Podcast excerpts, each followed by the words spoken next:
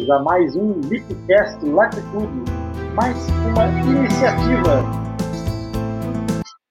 mais uma iniciativa do portal Atlas Lipcast. Muito bem-vindos. Muito bem, Dropcast Latitude. Cá estamos nós, fenda labiopalatina, em gotas homeopáticas, fácil, fácil de entender. Eu, hoje, vou tentar fazer aqui, como já se percebeu pelos ecos que surgiram, mais uma conexão no nosso estúdio. Eu vou pedir só a Sandra que vá para longe do computador onde ela está nesse momento, para que o feedback não aconteça como foi da última tentativa.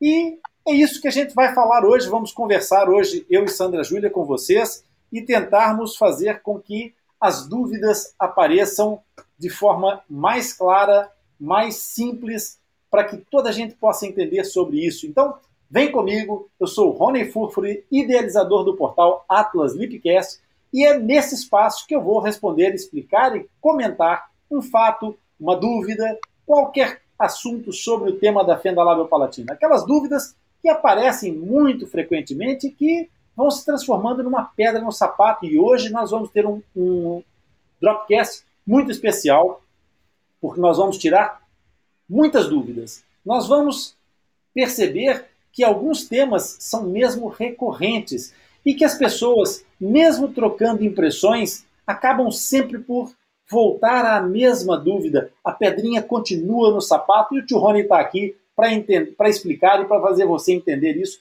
de uma forma simples e descomplicada. Por isso, se tiver outras dúvidas, pode enviar um e-mail para o nosso back office em atlaslipcast@atlaslipcast.com ou então participar diretamente aqui na nossa live. Ah, parece que a Sandra Júlia não conseguiu, não conseguiu ligar.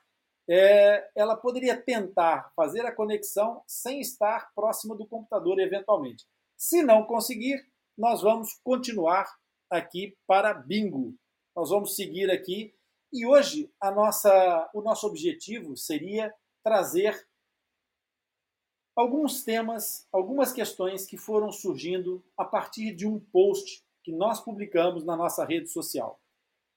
Quando nós fizemos esse post na nossa rede social sobre enxerto ósseo secundário, nós já tínhamos a noção de que enxerto ósseo secundário é de fato um tema importante e preocupante para muitos pais dos nossos meninos. Muitos dos pais das nossas crianças acabam sempre com essas questões do enxerto ósseo a ser uma verdadeira assombração. Pessoal, não é preciso romantizar, mas também não é preciso dramatizar. Uma das mães que comentou o nosso post perguntou, fez o, o seguinte comentário, é, a dizer que ela está super ansiosa porque no dia é, 16 de novembro ela faria a primeira cirurgia de enxerto ósseo. E ela refere que tem uma fenda bilateral que será feita em duas etapas. Ela gostaria de ter feito antes o seu tratamento, mas esse tratamento atrasou muito. E agora, com 26 anos, está começando a dar seguimento a toda a parte cirúrgica. E ela, na realidade, até está muito feliz com os resultados da preparação que sofreu até agora. A primeira questão é dizer que esse ponto é muito importante. Nunca é tarde para iniciar uma reabilitação, um processo de reabilitação. Há sempre alguma coisa que possa ser feito para melhorar a qualidade de vida ou para promover uma reabilitação que traga melhorias nas condições do nosso paciente fissurado, seja ele, seja essa, essa, essa melhoria do ponto de vista estético, seja ela do ponto de vista funcional.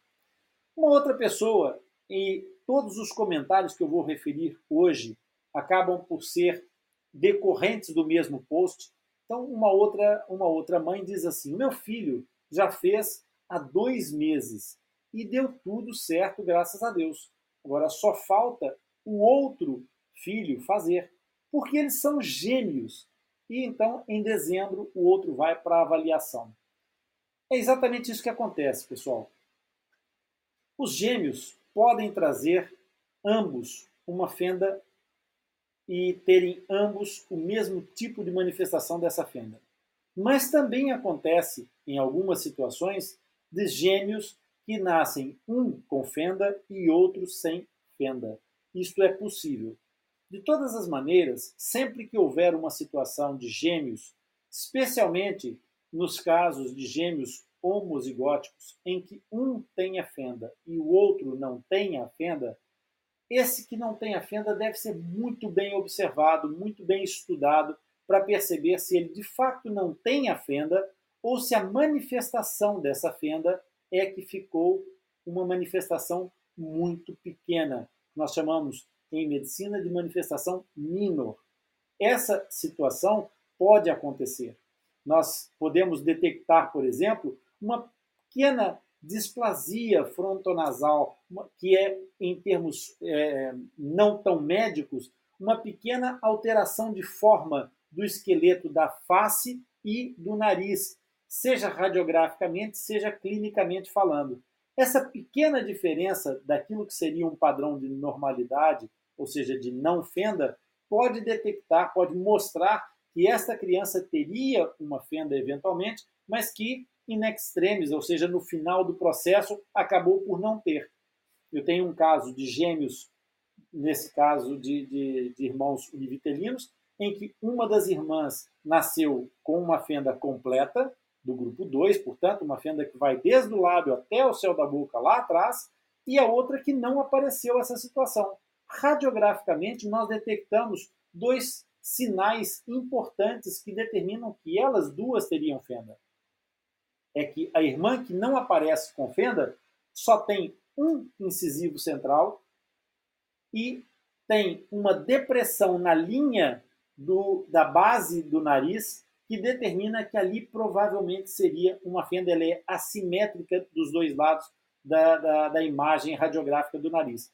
Por isso, é possível que dois filhos gêmeos possam ter fenda ou um ter fenda e outro não ter fenda. Portanto, essas situações devem ser acauteladas na avaliação para que depois o acompanhamento possa ser interessante e o mais correto possível para ambas as crianças. Outra mãe perguntou para esta senhora que, que falou sobre os gêmeos, perguntou, mas qual a idade dos seus filhos? Só mesmo para saber, porque o cirurgião da minha filha, que hoje tem dois anos, disse que ela só poderá fazer o enxerto após os sete anos. Pessoal, a idade é um tema recorrente, é uma dúvida persistente e nós vamos ver ao longo dessas questões que eu trouxe hoje para vocês que essa questão volta muitas vezes, ela regressa muitas vezes. E para que a gente possa esclarecer essas situações, eu vou é, colocar aqui um primeiro, um primeiro ponto de situação. A idade para o enxerto ósseo é qualquer idade. Ok? Em qualquer idade se pode fazer um enxerto ósseo. A questão é perceber quando é que se pode, quando é que se deve, quando é que não se deve e quando é que não pode fazer um enxerto ósseo. Ok? Isso eu vou desenvolver um pouco mais adiante. Uma outra mãe diz assim: é, os meus filhos têm 17 anos mas só que atrasou muito. Aliás, a mãe dos gêmeos, peço desculpa, a mãe dos gêmeos diz: eles têm 17 anos, só atrasou porque tinha muita gente na fila de espera e também teve a pandemia. A pandemia só tem dois anos. Na realidade, esses 15 anos é possível que eles estivessem realmente com um atraso, porque até essa fase dos 14 anos, 13 anos, 15 anos, no caso do, do gênero masculino, pode haver um atraso esquelético e aquilo que determina o momento ideal do enxerto ósseo não ter acontecido. Mas ainda assim, se havia muita gente na fila de espera para fazer essa intervenção naquele hospital, através do sistema de saúde que foi aplicado para essa família, provavelmente poderia ter tido um atraso eles acabariam por ser submetidos por volta dos 15 anos, com dois anos da pandemia, saltamos para os 17. Então, nesse caso, o que nós temos aqui é um atraso circunstancial, okay? que nada tem a ver com protocolos de tratamento de fenda labiopalatina. Uma parte será por uma questão logística, outra parte será, eventualmente, por uma questão de, é, de, uma, de uma eventualidade, de uma coisa que não faz parte de um processo minimamente natural e que alterou a vida de todos nós. Continuando na leitura desses comentários, há uma mãe que diz que o meu filho fez a cirurgia faz um mês. Foi tranquilo, só mesmo a dieta é que foi mais complicada. Como eu disse a vocês, sem romantizar e sem dramatizar, a verdade é exatamente isso. É tranquilo, é uma cirurgia que, embora exija um apuro técnico e uma série de situações importantes, na realidade ela tem um pós-operatório bastante exigente. Por quê? Porque é uma osteointegração. E uma osteointegração de um osso que foi transplantado. Então é muito importante que todos os cuidados cerquem esse pós-operatório e um dos cuidados mais exigentes é exatamente a dieta. E por que dieta? Dieta não tem nada a ver com emagrecimento, como vocês sabem. A dieta é o processo de alimentação após a cirurgia. Essa alimentação tem várias fases e um dia desse nós vamos dedicar um Dropcast exclusivamente a essa questão da dieta. Mas se vocês quiserem também, podem recorrer ao nosso canal do YouTube, onde nós falamos várias vezes sobre a questão da dieta em pós-enxerto ósseo. No entanto, eu vou abordar aqui, fica prometido essa questão. O que significa essa, essa dieta complicada? Significa uma abstenção de comidas sólidas durante três meses. A criança, o jovem, seja quem for, a idade que for, terá que se abster de mastigar durante cerca de três meses, que é o tempo necessário para que haja uma integração daquele enxerto, daquele osso enxertado transplantado. Uma outra mãe pergunta assim: sabe me dizer se é somente aos 12 anos é que se pode fazer essa cirurgia? Não, pessoal não é somente aos 12 anos, nem é necessariamente aos 12 anos. Como a gente já falou aqui, essas idades elas têm que ser conjecturadas pela equipe multidisciplinar. Então, há uma mãe que responde: quando meu filho fez, tinha um menino de 9 anos que também fez. Ora, aqui está. Um garoto de 12 anos, dois garotos de 17, um garoto de 9 anos todos eles foram submetidos ao enxerto ósseo. E então há uma mãe que finalmente quer quebrar todo esse enguiço, toda essa dificuldade de entendimento, de comunicação e pergunta: mas afinal, com que idade é que se pode fazer o enxerto ósseo? Então vamos lá. Em boa verdade, não há regra de exclusão, como eu já expliquei. Cada momento em que o enxerto ósseo é planejado tem que ter objetivos pré-estabelecidos tem que ter prós e contras para a gente considerar. O tipo de enxerto e a sua origem também podem variar consoante a idade e, e o propósito desse enxerto. Porque se nós estivermos a fazer um enxerto na faixa de é, idade ideal, nós estamos à procura de estabelecer um caminho, uma, uma estrada para a erupção do dente canino permanente.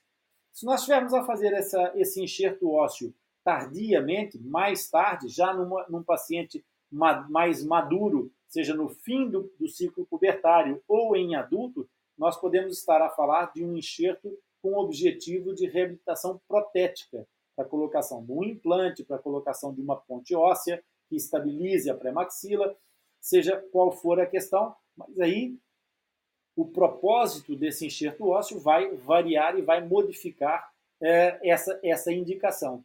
Podemos então, assim, concluir que idade não é fator determinante para recorrer ao enxerto ósseo, ok?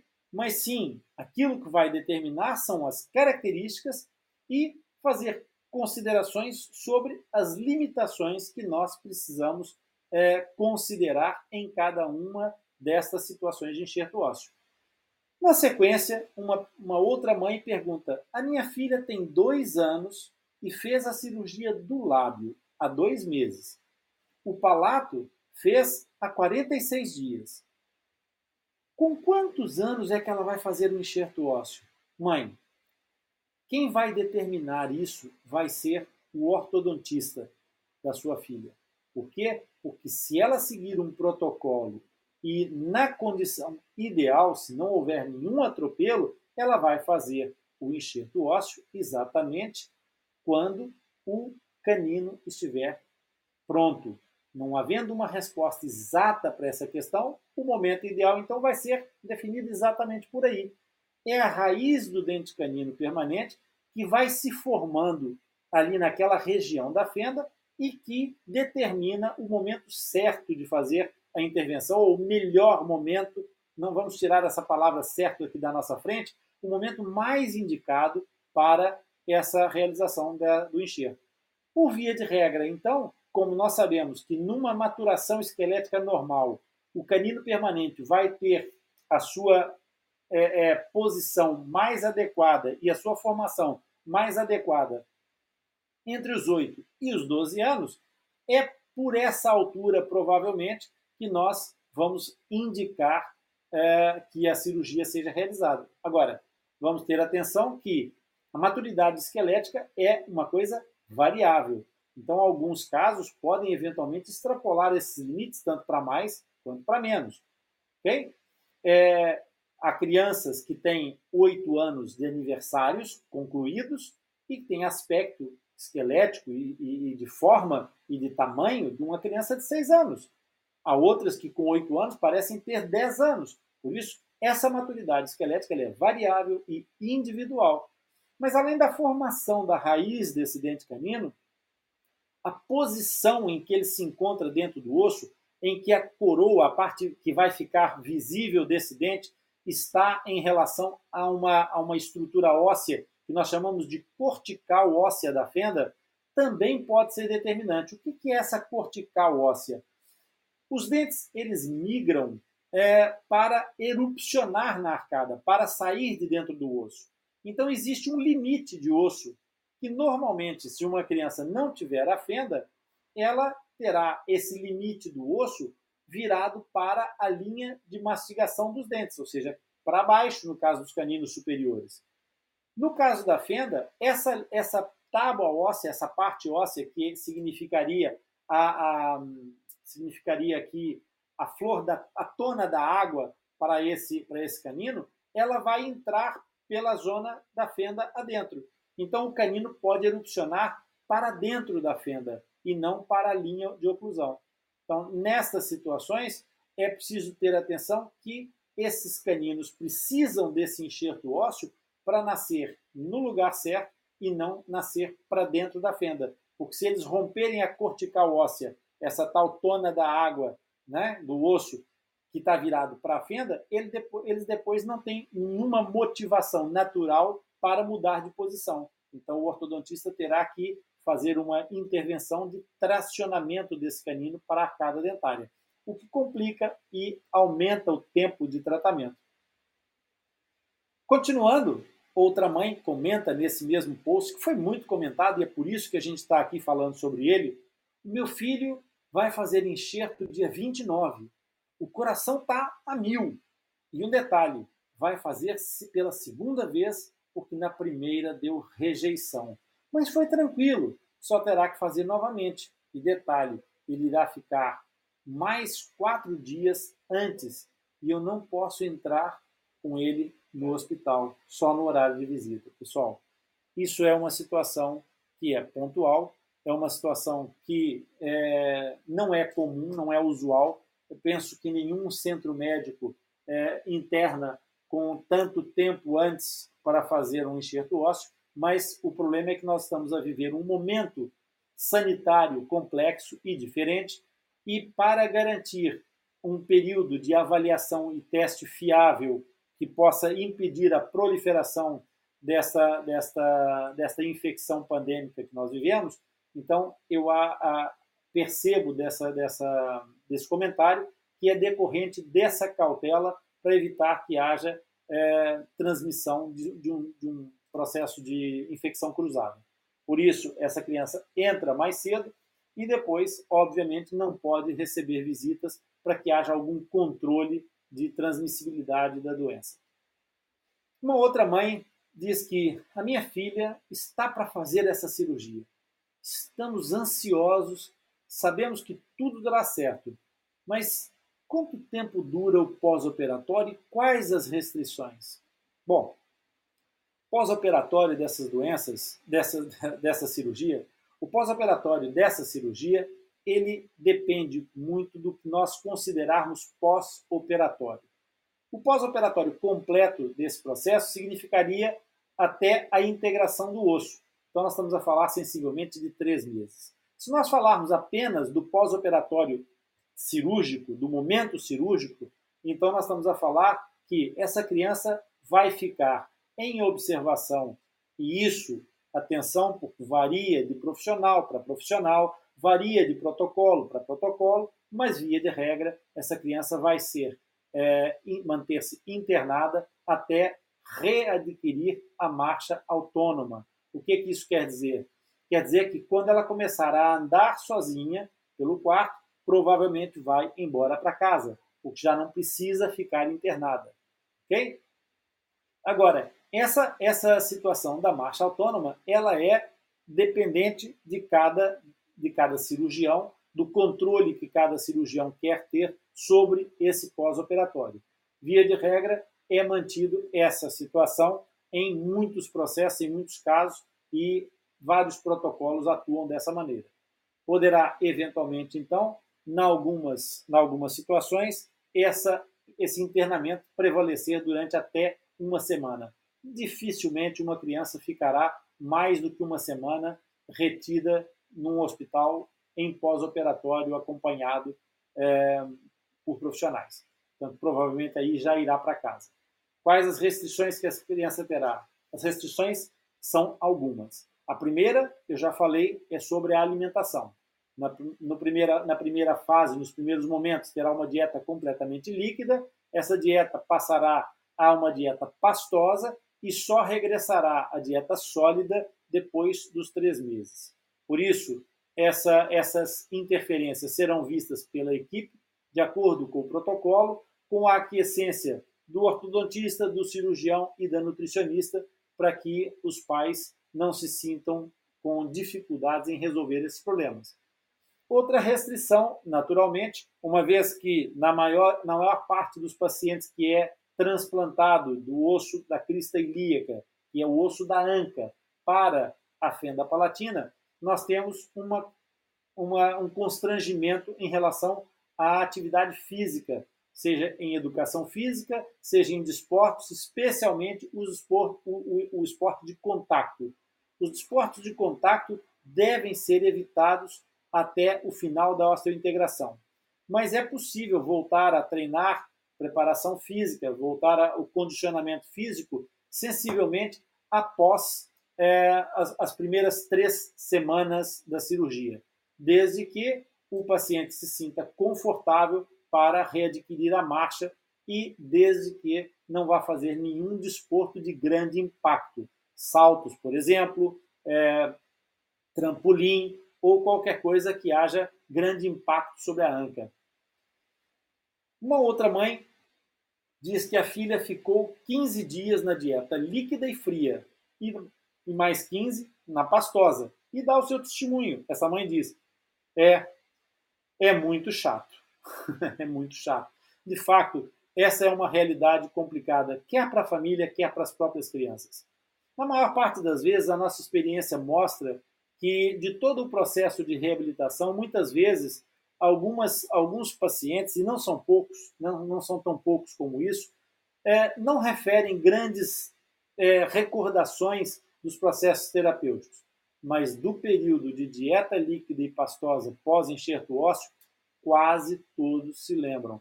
E não posso dizer que seja com saudades. Os próprios pais também o, o, não o esquecem, porque, como devem perceber, se não tiverem um apoio adequado de uma nutricionista, é muito difícil para uma família inventar uma dieta que não passe invariavelmente por uma sopa de legumes e uma canja de galinha de forma recorrente. Então é preciso ter atenção, porque durante essa fase, essa restrição não pode significar restrição de nutrientes. É muito importante que essa fase de restrição não faça restrição de nutrientes, porque essa criança precisa é, é, cicatrizar uma cirurgia e principalmente fazer uma reintegração óssea, uma cicatrização óssea também. Por isso é muito importante que ela esteja com os seus nutrientes é, perfeitamente é, em dia, ok? Com o melhor aproveitamento possível. Entretanto, não poderia deixar de acontecer, como é óbvio, nem tudo são as mil maravilhas. Não é romantizar, também não é dramatizar, mas também pode acontecer momentos de maior dificuldade e é isso que uma, uma pessoa nos traz aqui. É, num dos comentários, alguém disse: Eu fiz há 18 anos, mas infelizmente a minha cirurgia não deu certo. E questionada por alguém que estava a acompanhar os posts, que ele disse: Mas como assim não deu certo? Ela respondeu: Tive rejeição e tive que tirar. E então a interlocutora disse: Mas nossa, ficou sem o osso? Ao que ela respondeu: Sim. Eu recomecei meu tratamento agora num lugar confiável. E então o cirurgião, da, na hora da avaliação, perguntou se sobre esse processo e eu disse que só faria se ele achasse essencial. E expliquei a ele como eu sofri para retirar aquele, aquele osso que supostamente deu rejeição, e essa é uma, é uma citação minha, tá? Então ela diz: Eu sofri para retirar, ele entendeu, cirurgião, e me deixou optar por não refazer. Pessoal, aqui há uma matéria muito importante a esclarecer. A primeira delas é aquilo que, a, que essa paciente, que essa pessoa entendeu como rejeição, na realidade, provavelmente terá sido uma osteonecrose. Uma osteonecrose é um processo de morte do tecido enxertado. E isso não é necessariamente rejeição. Rejeição no transplante ósseo autógeno, ou seja, quando o osso é tirado da própria pessoa, não haverá rejeição. Esse processo, para haver uma rejeição, só se esse, esse enxerto foi trazido para ser colocado a partir de um, de um, de um enxerto liofilizado, ou de uma, de uma outra substância que há muitas substâncias, e eu não vou entrar agora no mérito da questão, que foram utilizadas para fazer esse enxerto ósseo. Tomem atenção a esses dois pontos importantes. Rejeição só vai acontecer se o tecido não for do próprio paciente. Reabsorção ou insucesso pode acontecer em qualquer condição. Pode acontecer. É uma possibilidade, mas não é uma probabilidade via de regra, quando as coisas são feitas convenientemente, o sucesso existe e é muito mais frequente do que o insucesso. Embora a realidade da vida nos traga que cirurgias são, é, é, uma, uma, de uma certa forma, um exercício de tentar que tudo corra bem. E acontece na maioria das vezes. Eu posso usar como exemplo a questão do, metafórico aqui dos voos na aviação civil. Os voos são para dar certo, podem dar errado e de vez em quando nós temos um acidente. Mas como você sabe, acidentes aéreos são uma coisa muito rara e a verdade é que quase todos os dias milhares de voos decolam e aterrizam e não tem qualquer tipo de problema. Mas pode acontecer um incidente ou um acidente. E nesse caso, então, nós estamos perante uma situação em que esta pessoa que fez a, a, intervenção acabou por é, sofrer um processo de insucesso que eu não vou é, considerar, porque não conheço o caso, não conheço a pessoa em causa e não sei do que é que, do que, é que se trata, não vou considerar nem correto nem incorreto o título que foi dado de rejeição e teve que tirar esse osso. Uma osteonecrose uma morte do tecido enxertado pode acontecer por diversos fatores, inclusive alguns fatores que podem ter a ver com o pós-operatório. Uma infecção, por exemplo, por causa de, de, de, contaminação do tecido enxertado, e essa contaminação pode acontecer, por exemplo, quando alguma sutura rompe-se e há invasão de, de saliva contaminada para dentro dessa zona.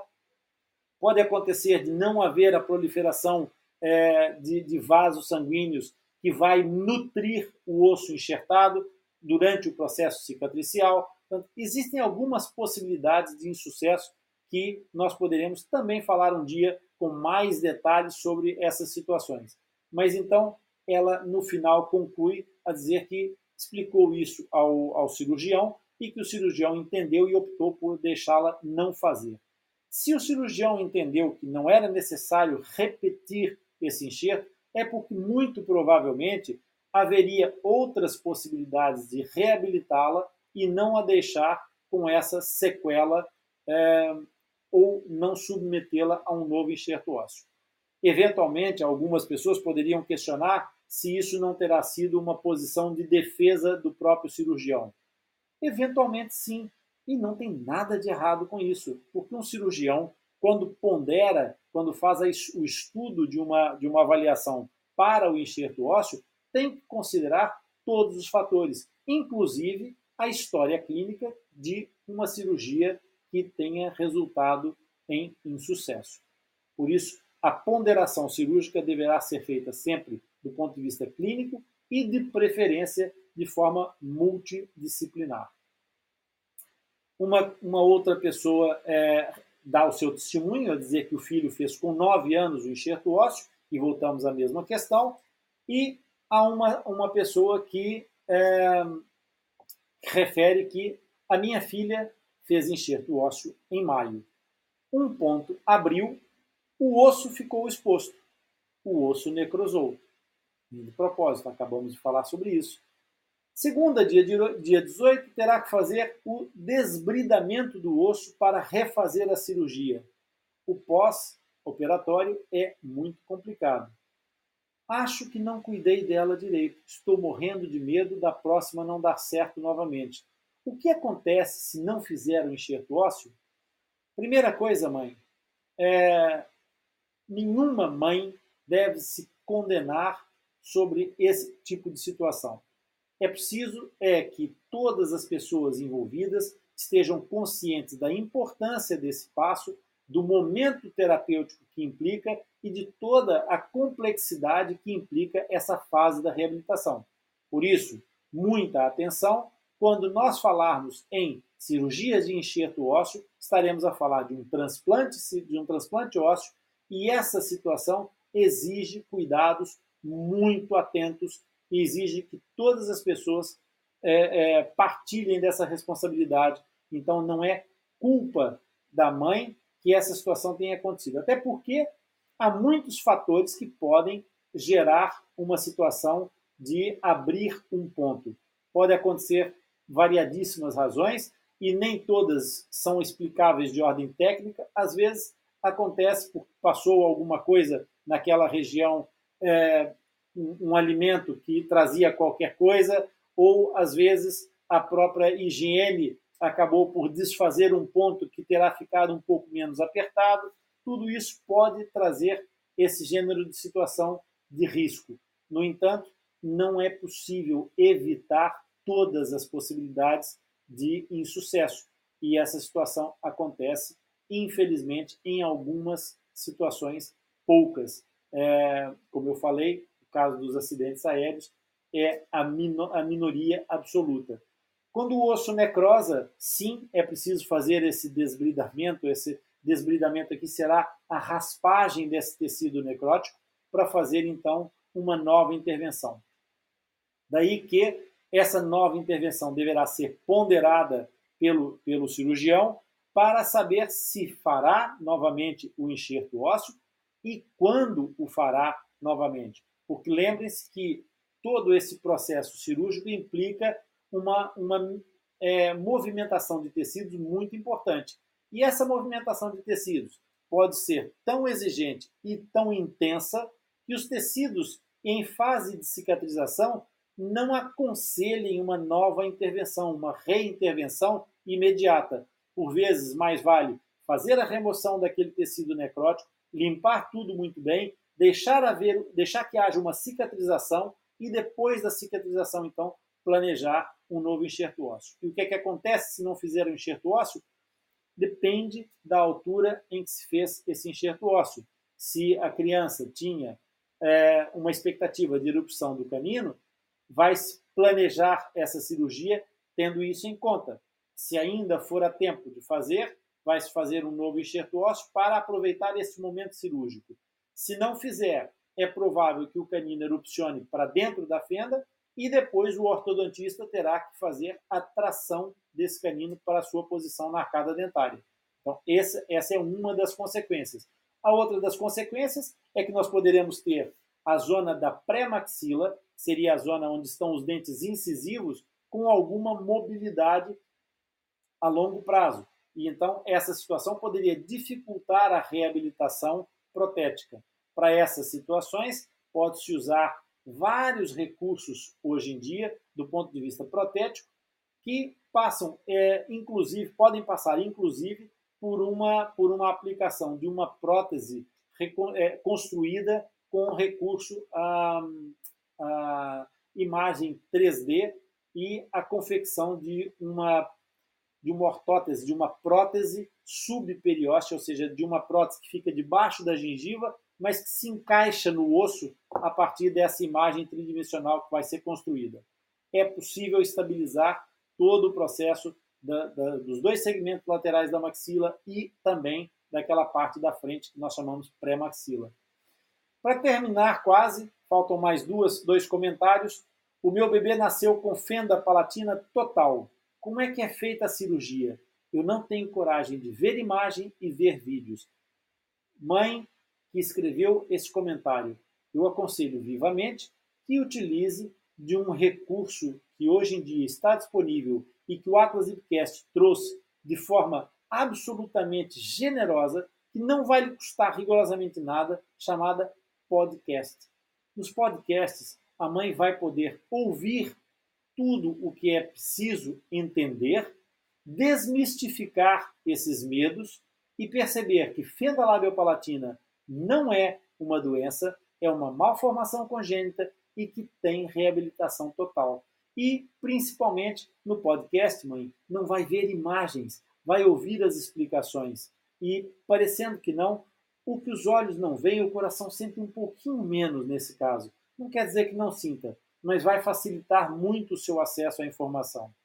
E, por final, é, eu gostaria de chamar a atenção aqui para é, um comentário que diz que a minha filha nasceu com fenda labiopalatal. As primeiras cirurgias de queiloplastia e palatoplastia já foram realizadas, mas ainda tem as próximas. Queiloplastia aqui faço um parêntese, e palatoplastia são referências à cirurgia do lábio e do céu da boca. Continuando, o cirurgião que realizou as duas cirurgias nos orientou que ela fará o enxerto ósseo após os 7 anos de idade, assim como a rinoplastia, que será feita só a partir dos 15 anos, segundo o médico cirurgião. Mas iremos voltar para saber dessas próximas cirurgias e qual a idade ideal para serem realizadas. Aqui eu quero fazer dois pontos de situação. O cirurgião estabeleceu como um critério menor, um critério primário, a idade dos 7 anos de uma menina. Portanto, as meninas, em geral, têm um ciclo hormonal que faz com que elas acedam ao período da puberdade mais cedo. Portanto, é pouco provável que uma criança entre na puberdade antes dos 7 anos, a não ser por alguma alteração hormonal. Por isso, é possível e faz todo sentido que o colega, que o cirurgião, tenha dado esse limite mínimo dos 7 anos como uma referência para os pais. E depois ele refere que a rinoplastia só poderá ser feita depois dos 15 anos. E isto por quê? Porque geralmente, como as meninas começam mais cedo o seu ciclo pubertário, também terminam mais cedo. Então, a partir dos 15 anos, em geral, as meninas já completaram o seu surto pubertário de crescimento e já começam a ter uma estabilidade esquelética em termos de desenvolvimento. E aí, nessas alturas, já é possível, eventualmente, começar a planejar uma rinoplastia, que é uma cirurgia plástica ao nariz, que é muito importante em grande parte dos, dos fissurados pela assimetria provocada pela ausência de osso abaixo do nariz, ou seja, na zona da fenda que comunica a boca e a fossa nasal. Mas essas, essas rinoplastias podem e devem ser feitas é, numa fase em que não haja de fato nenhuma possibilidade de crescimento, ou seja, que a maturação esquelética esteja mesmo muito bem consolidada, para que depois, se houver alguma modificação dessa fisionomia, essa cirurgia plástica não perca a sua característica de plastia, ou seja, de manter uma boa aparência. Por isso, no nosso é, protocolo Atlas Lipcast, nós optamos por fazer essas cirurgias mais tarde, para que essa criança saia de fato até da adolescência e entre na idade de adulta antes de fazer uma cirurgia plástica reconstrutiva, que é essa cirurgia do nariz. Ressalva aqui apenas as situações em que a rinoplastia tenha uma característica não estética, mas funcional. Quando o abatimento, quando a queda dessa narina ou essa assimetria da narina possa produzir um efeito de restrição respiratória nasal, ou seja, diminui o fluxo de ar que entra pelo nariz, então nesse caso, aí sim a rinoplastia está indicada eventualmente até mesmo antes dos 15 anos, mas não será uma intervenção de rinoplastia com características estéticas e sim com características funcionais, eventualmente até resguardando para uma reintervenção na fase adulta. Por isso, estamos conversados sobre fenda labiopalatina enxertos ósseos. Tiramos aqui muitos mitos e muitas dúvidas, provavelmente. Espero que tenha sido útil para todos vocês e eu conto encontrar com vocês no próximo domingo quando nós vamos realizar mais um Atlas Lipcast Latitude, fenda labiopalatina em gotas homeopáticas e Dropcast para tirar as suas dúvidas. Bem!